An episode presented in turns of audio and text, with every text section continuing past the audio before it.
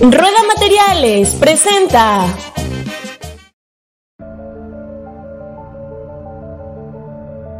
Oye Cirila, recomiéndame un podcast sobre fútbol. No se hable de fútbol podcast. Oye Cirila, recomiéndame un podcast en el que participe un psicólogo, un artista visual, un diseñador gráfico y un poeta. No se hable de fútbol podcast.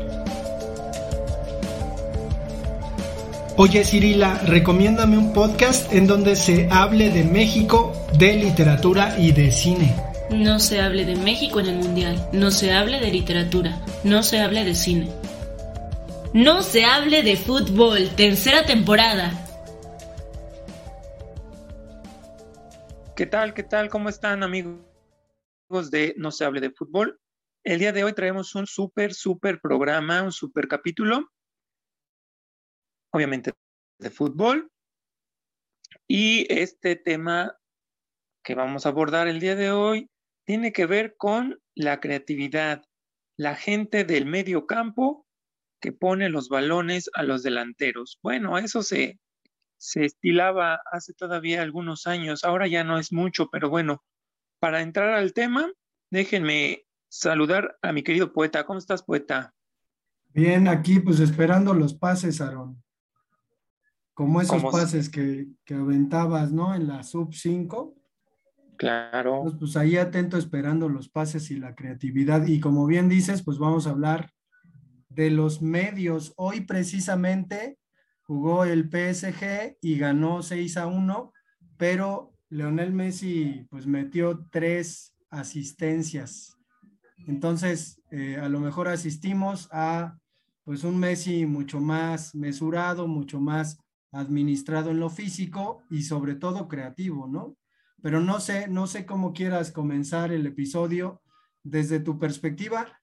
A mí, a mí, eh, sinceramente, y creo que alguna vez lo, lo comentábamos, ¿no? O sea, eh, el asunto de, güey, ¿por qué prefieres dar un pase de gol a meter el gol? Creo que alguna vez lo discutimos, pero ¿por qué prefieres dar el pase de gol? Bueno, uh, no sé si todos los, si en todas las personas pase, pero por ejemplo, a mí me, me gustaba más eso, o sea, era como, como meter un gol pero mm, pues no sé, tenía un sabor diferente para mí el hacer una jugada, quizás quitarme a un, a un rival, pintar tal vez y poner el pase para que alguien más la metiera. Eso a mí me, me, me satisfacía mucho, me llenaba como de, de gloria el poder poner un gol para otra persona. No sé si a todo el mundo le, le, genere la misma satisfacción. Pero, por ejemplo, a mí sí, a mí sí me, gustaba, no sé, a lo mejor meter el centro para que una cabeza de mi equipo, pum, la, metiera, quitar quizá al, al, último defensa, quitar al portero y poner el pase para que alguien la metiera. Obviamente el delantero de mi equipo.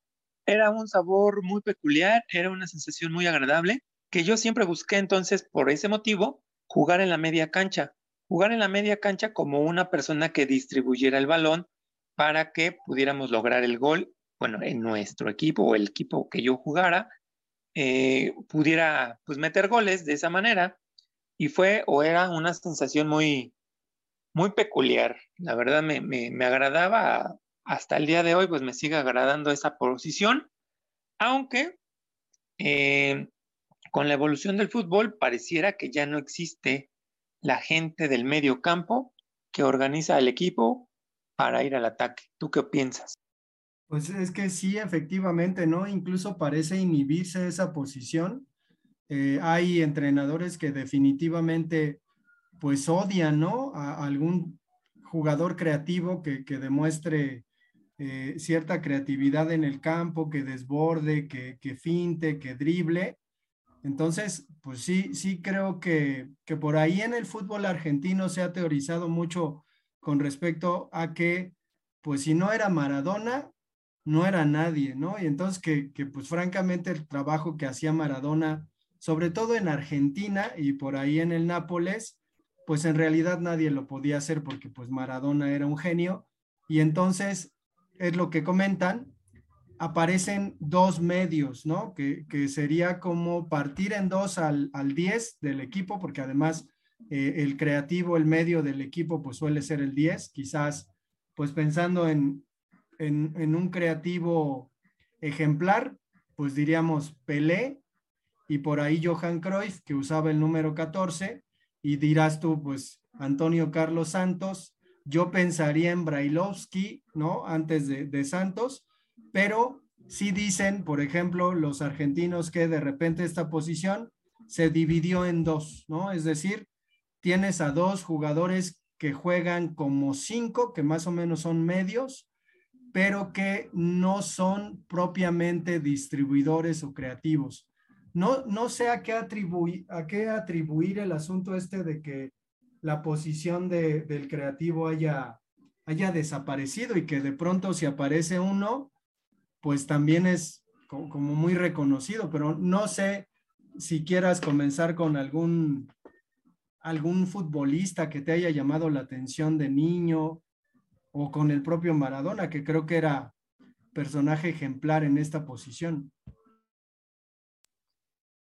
Sí, efectivamente, ahorita que comentas del 10, no, bueno, el 10 de Pelé, eh, en algunos lugares, en algunos, algunas revistas, algunas, mm, algunos periódicos, eh, ubican más a Pelé como un delantero, más que como un medio.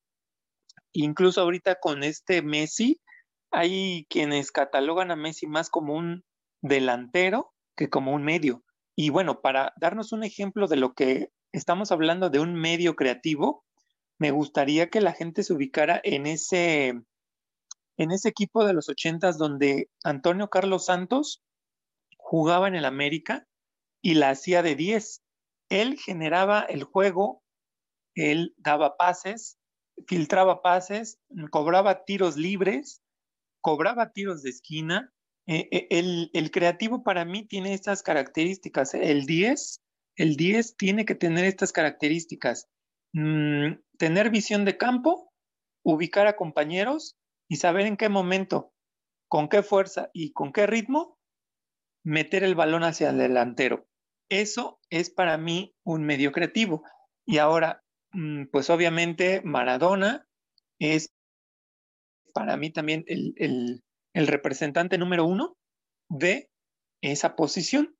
Diego Armando Maradona con el 10 en la, en la camiseta generó esta, pues esta, esta forma, ¿no? Esta forma de ver al creativo que se movía por izquierda, se movía por derecha, por fuera del área y que ponía los balones a los delanteros. Digo, esa pareja del Nápoles entre Maradona y, ay, ayúdame con el otro, eh, Careca, era, era pues una pareja completamente fulminante, ¿no?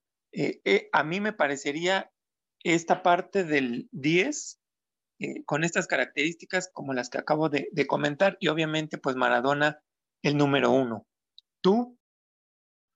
Pues es que también coincido en el asunto de que Maradona es el 10 ejemplar. De hecho, hay este dicho, ¿no? De que todas las pelotas se las deben dar al 10. Entonces, yo otro 10 que recuerdo, y digo, no lo recuerdo porque lo haya visto, sino porque eh, jugó durante el mundial en el que yo nací, en el 78, pues cuenta, ¿no? Y, es que no era propiamente un 10, pero tenía el número 10. Mario Alberto Kempes, que fue campeón con Argentina y goleador del mundial del 78, pero que curiosamente dentro de la posición que, lo puso Menotti, eh, Menotti lo que hizo fue a los jugadores ordenarlos eh, alfabéticamente y asignarle números, a tal grado que el Pato Fillol, por ejemplo, el portero, tenía el número 5. Y al único que le respetó el número fue a Kempes. Entonces, en ese sentido, creo que además el número 10 dentro del equipo de fútbol tiene, tiene una magia, ¿no? Es decir, destaca y creo que sí, efectivamente, a partir de la aparición de Maradona, pues el número 10 como símbolo de un equipo es importante. Pero no portabas el 10, Aaron. Me acuerdo que no usabas el número 10. ¿Por qué? No, yo usaba el número 13, analogía un poquito a Antonio Carlos Santos, que siempre tuvo el número 13 en el equipo del América. Em, pues obviamente es uno de mis ídolos del fútbol.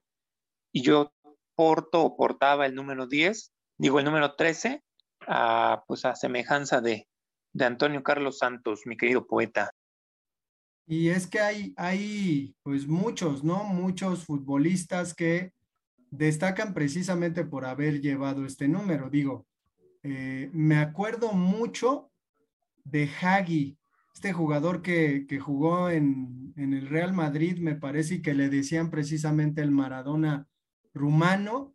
Y también me acuerdo mucho de Roberto Baggio, que pues desafortunadamente jugaba en un, en un equipo que solía ser defensivo como Italia, pero que sí solía tener magia en los botines, ¿no? Como para, no sé, siempre se me imaginó que Bayo era un jugador muy elegante, muy, muy elegante, poquito al estilo de Zidane, no sé, digo, estamos hablando de, personajes que son verdaderamente relevantes y si pues le metemos otro personaje ahí, digo, ahorita pues muestras tus barajas, Aarón, pero el propio Ronaldinho, eh, creo que pues es un 10 ejemplar, por ahí Rivaldo me parece que fue 10 también de la selección eh, brasileña y del Barcelona, pero no sé a quiénes más recuerdes, pero el asunto es ese, ¿no? Es decir, de niños vimos a Antonio Carlos Santos y pues, o sea, lo que hacía era espectáculo, ¿no? O sea, no, no es nada más el asunto de, crear, sino el yogo bonito. Creo que nosotros supimos del yogo bonito antes de que ese término existiera. Sí, efectivamente, y este término del yogo bonito, pues nace precisamente de los, de la capacidad futbolística que tienen los brasileños, eh, bueno, yo recuerdo, por ejemplo, en, México algunos brasileños que llamaron la atención. Eh, Antonio Carlos Santos, obviamente, Edu, Edu que venía también de Brasil y que jugó con Antonio Carlos Santos en este medio campo y obviamente era pues el toque rápido, la pared que generaba un espectáculo dentro de la, dentro de la cancha.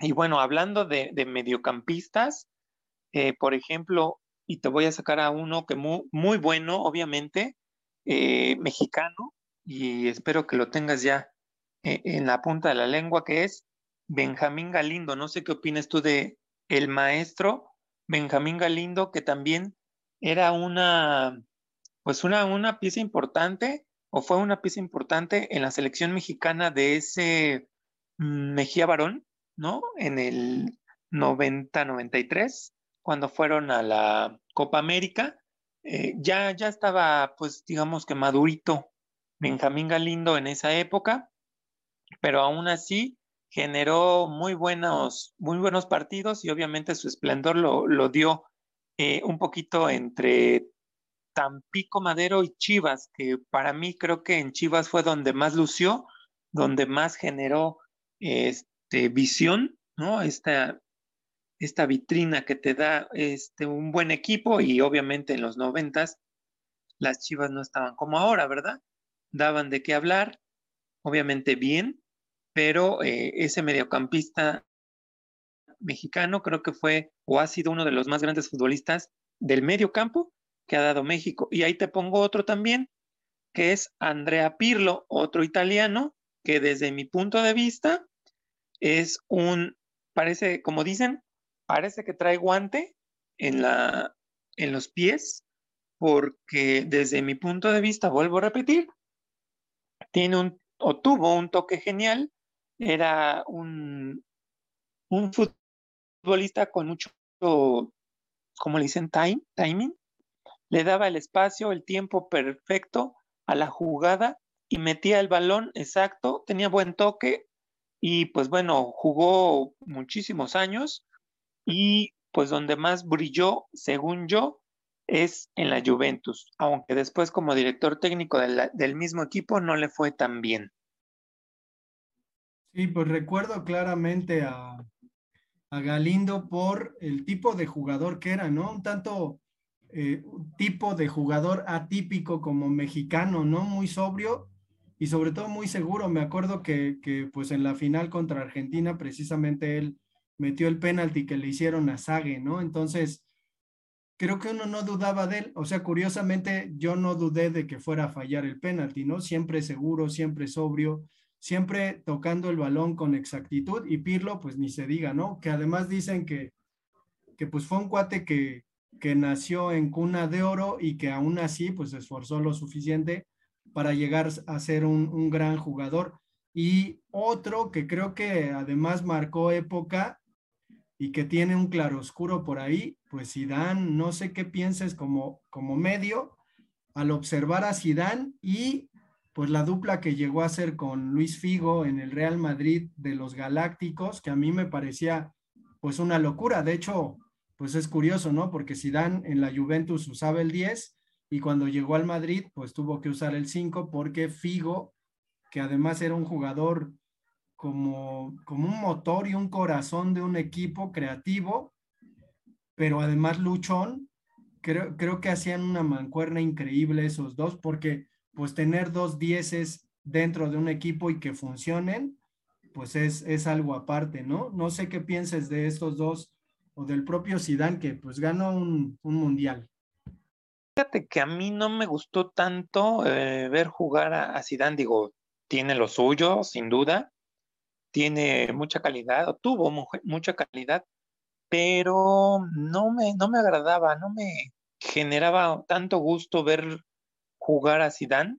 Obviamente Figo era mm, para mí mejor verlo jugar que a Zidane. Obviamente esto depende de, la, de los puntos de vista de cada quien. A mí no me agradó tanto Zidane, me gustaba más el estilo de juego de Figo aunque, este, pues bueno, obviamente la figura del Madrid fue, fue Zidane, ¿no?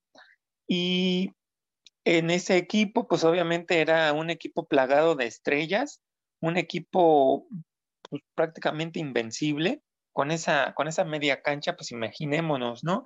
Que todo lo que ganó, todo lo que buscaban ganar, y al final, pues bueno, creo que ese equipo, creo, yo nunca lo, volveré a, este, volveremos a ver un equipo pues semejante con tanta, con tanta estrella, ¿no? Y pues bueno, con esta calidad de futbolistas dentro del medio campo. No, no creo volverlo a repetir, aunque, aunque el Paris Saint Germain podría, podría asemejarse un poquito a lo que fue el Real Pero solo en, en nómina, ¿no? Y en nombres, porque en funcionamiento, pues francamente, pues después ya de un tiempo en realidad ese equipo no se encuentra, ¿no? Hoy, hoy dieron buen partido, pero pues estuvo ahí. Y pues creo que, que en México, pues hay que mencionar siempre al gran Cuauhtémoc Blanco, ¿no? Que, que pues desde que debutó con el América, ahí por nuestros años 94, creo, con Leo Ben Hacker y que pues además Cuauhtémoc dice estar muy agradecido con, con el profe Leo Ben Hacker, pues desde el principio, ¿no? O sea, Cuauhtémoc Blanco se dio a notar, era un jugador diferente, que debutó pues ya grande y que llegó al América pues ya grande, no era un jovencito, con la leche en los labios todavía, y que pues marcó época, ¿no? Porque además jugó un montón de equipos y muchísimo tiempo, y es un jugador que, pues difícilmente vemos en, México, ¿no? O, que, sea, que sea mexicano. Digo, comentaste Galindo, pero pues no parece haber otro antes que él, ¿no? Un, medio con esas características más que Cuauhtémoc. ¿Cómo ves a Cuauhtémoc como, como, podríamos decir, el mejor medio de la historia del fútbol mexicano y uno de los mejores medios de, del fútbol en la CONCACAF, diría yo? pues mira, ahí, ahí, ahí el detalle que hablaba yo hace un momento al principio del programa, donde Cuauhtémoc mm, aparece en el América como extremo derecho, como punta derecha. Eh, después lo fueron cargando un poquito hacia el medio ya obviamente avanzado, avanzada su edad, se empezó a cargar más hacia el medio campo. Yo lo conozco y yo lo pongo más como un delantero extremo derecho que funcionaba perfectamente en ese equipo del Ben Hacker. Llegaba por la punta por la punta derecha, hacía lo suyo, metía el centro y Villic y otros se encargaban de, de meterla. Ya, ya posteriormente ya fue ubicándose más hacia el medio campo y obviamente sí tenía grandes características como medio campo, como mediocampista, pero yo lo veo más como delantero. No sé, no sé si, si coincidas, pero ahí te pongo ahí, por ejemplo, te cambio esa carta por la de eh, este jugador que en algún momento fue parte del medio campo de la selección mexicana y salió tan, bueno, también de un equipo de Guadalajara, no sé si, si recuerdas al bebé, al bebé Pardo, que jugaba más cargado desde sus inicios, más cargado a una posición de medio campo. El bebé Pardo, pues obviamente, este, con gran característica, con gran calidad, y obviamente esta calidad lo llevó a jugar en Europa, ¿no? Jugó en el Stuttgart y ganó con el Stuttgart una Bundesliga por ahí por el año del 2006. Eh, obviamente la selección en Copas del Mundo como el del 2002, 2006 y pues obviamente se daba a notar o se dio a notar tanto que se lo llevaron a Europa y, y no a una liga tan, tan sencilla o tan fácil, sino actualmente una de las más competitivas que es Alemania. No sé qué opinas del bebé. Pues sí, sí recuerdo al bebé y lo peor de todo es que me siento viejo porque, digo, nos tocó en una época, supongo que, que universitaria, ¿no? Cuando estábamos en la universidad y veíamos a la selección de esos tipos aparentemente eternos, ¿no? Que, que estuvieron pues en plenas facultades, jugando quizás la mayoría de su carrera en sus equipos, haciendo cosas grandes en sus equipos, porque además Pardo creo que también fue baluarte de ese América que quedó campeón. Así es. Y eh, pues el, el, papel que desempeñó ahí en Stuttgart pues fue, fue importante. Tú lo tienes en, en, alta estima, pero creo que yo ya no le iba al América en ese tiempo, entonces lo vi así de lejitos. Pero también, también hay un asunto, ¿no? De que de repente el medio pierde en fama con el delantero. Digo, hablaremos de delanteros en nuestro próximo episodio, pero sí ocurre eso, ¿no? Eh, eh, puede ser un protagonista, desde luego, pero siendo el objetivo de este juego el gol, pues a veces pierde un poco de protagonismo, aunque pues la manera a veces de dejar eh, claramente o hacer medio gol, como dicen los, los narradores, destaca, ¿no? Es decir, incluso regalar, porque hemos visto, por ejemplo, cobros de tiros penaltis en donde eh, pues quien lo cobra le da un pase al delantero, ¿no? Dentro del penalti, digo Johan Cruyff, que después hablaremos de él y que también parece uno de los personajes relevantes dentro de esta posición. Digo, no, no sé si, si haya, haya personas que, que hoy en día quieran, ¿no? Jugar de, de medios, sino que más bien les encuentran la posición. Y digo, por ahí, si hablamos más de, tiempo presente, no sé cómo veas a Laines. ¿Cómo lo viste en el América? Que obviamente pues despuntó un poquito, se fue a Europa y pues está ahí calentando la banca del Betis.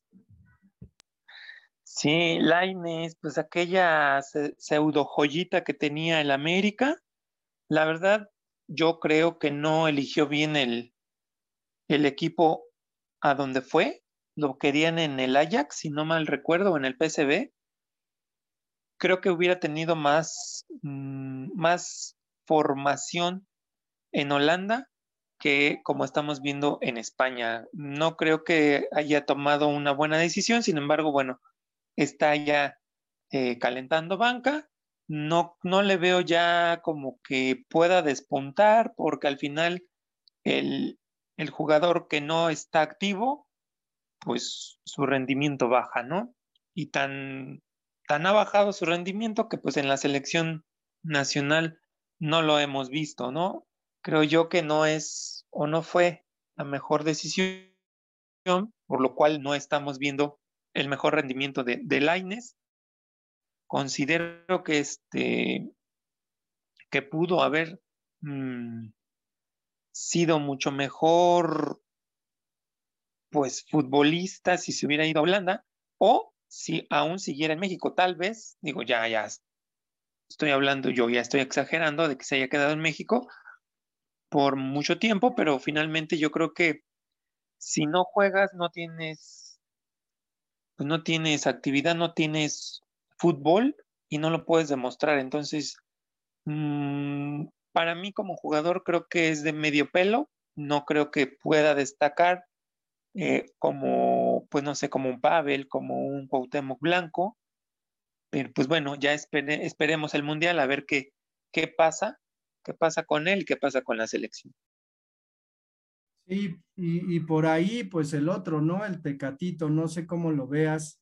Yo he visto algunas jugadas, sobre todo que, que hizo en el Oporto, en el Porto, perdón, de Oporto, Portugal, pero este, lo mismo, creo que aquí en el Sevilla se ha sentado un poquito bien, confiado, y pues a lo mejor ahí pueda despuntar, pero no sé, no sé si, si quisieras como considerar al segundo mejor medio de la historia, ¿en quién pensarías? Yo pensaría obviamente en Ronaldinho por, porque no ha habido jugador como él, ¿no? O sea, ni siquiera Maradona hacía lo que Ronaldinho. Sí, efectivamente, yo creo que sería el, segundo más grande medio de la historia. Eh, Ronaldinho, digo, finalmente ahí está, afortunadamente ahí están las grabaciones de sus partidos, de sus juegos, tanto en el PSV o en el Ajax, si no me equivoco, o en el PSV, y en, pues obviamente donde duró mucho tiempo y generó una cantidad de logros que fue en el Barcelona. Eh, digo, nadie, yo no veo a nadie como él que se le pueda pues asemejar a su calidad, a su creatividad, a su velocidad. Digo, es de verdad es una una, una situación tan, tan placentera verlo jugar, verle la creatividad y que, que tenía. Eh, tuvimos por acá ya unos destellos, sea, algo muy, muy, muy, muy poco de su calidad acá en México con el Querétaro, pero aún así, con su edad y con todo lo que ya había recorrido, pues nos regaló algunos momentos de gran fútbol, ¿no? Pues sí, en un partido con el América, creo que se aventó dos par de golazos, ¿no? Me acuerdo de ese partido y además fue, fue muy rápido, pero sí, sí yo pensaría en, en Ronaldinho como, como el último gran medio, ¿no? Ya después de él, pues no hemos visto a muchos, obviamente, pues hay, hay algunos que son un tanto consistentes en sus equipos. El propio Leonel Messi que tiene esta característica, ¿no? De, correr desde la mitad del campo y digo, en sus años mozos, pues driblar hasta cansarse y hasta meter la cantidad de goles que, se les pudiera ocurrir, pero eh, pues difícilmente hoy podría considerar eh, algún medio que fuera relevante. Por ahí, eh, ¿cómo se llama el de... Ay, del equipo de Pep Guardiola, este belga, De Bruyne, creo que, creo que es un jugador pues destacable en la posición, sin embargo no genial. Pues Kevin em, también no, no es tan destacable, ¿no? Eh, yo a veces también lo veo como delantero, está ahí como media punta, pero no, no le veo estas características de las que hablaba hace un, hace un rato en el principio del programa, ¿no? Que pudiera generar eh, ese pase con el tiempo, con la fuerza medida al pie del, del delantero, a la cabeza del delantero. Me gusta más, y no sé si, si vamos a ir cerrando ya esta parte, Me gusta más el estilo de juego actual que tiene eh, un francés que juega en el Chelsea y que precisamente siempre que lo veo jugar lo veo muy clavado en el medio campo y es este Ngolo Kanté, este futbolista francés que juega pues obviamente en, las, en la, posición del medio campo en el Chelsea y que a mí me parece no reúne todas, pero reúne muchas características del centrocampista, del medio, del 10 creativo, que le hace falta, o desde mi punto de vista, le hace falta actualmente al fútbol. Obviamente yo sé que me puedo oír medio romántico y el fútbol ha cambiado, también lo sé. Sin embargo, yo, yo me quedo con esta, con esta posición porque la jugué y me, me ha agradado mucho y obviamente me agrada ver jugar en esta posición a futbolistas de alta calidad, como ya los nombramos, Maradona, Ronaldinho, eh, Benjamín Galindo y en mi particular caso actualmente Ngolo Kanté. Eso es lo que yo opino, no sé tú, poeta. Pues sí, coincido. Yo no lo he visto jugar tanto, quizás unas dos veces y obviamente pues jugadas ahí eh, recortadas en el YouTube, pero pues sí, creo que es un, jugador al que hay que tenerle pues atención, ¿no? Sobre todo por lo que viene en diciembre y por lo que puede hacer la selección, la peligrosa selección francesa. Pues vamos a dejar el episodio hasta acá. Les recordamos que tenemos redes sociales y tenemos eh, por ahí un correo electrónico que es no se hable de fútbol arroba gmail.com y dilo tuyo, Aaron, dilo tuyo. Hasta aquí nuestro capítulo de hoy. Nos despedimos. Adiós. Roda Materiales, somos una empresa 100% Xmeña, patrocinador oficial del podcast No se hable de fútbol, servicio y calidad nos distingue.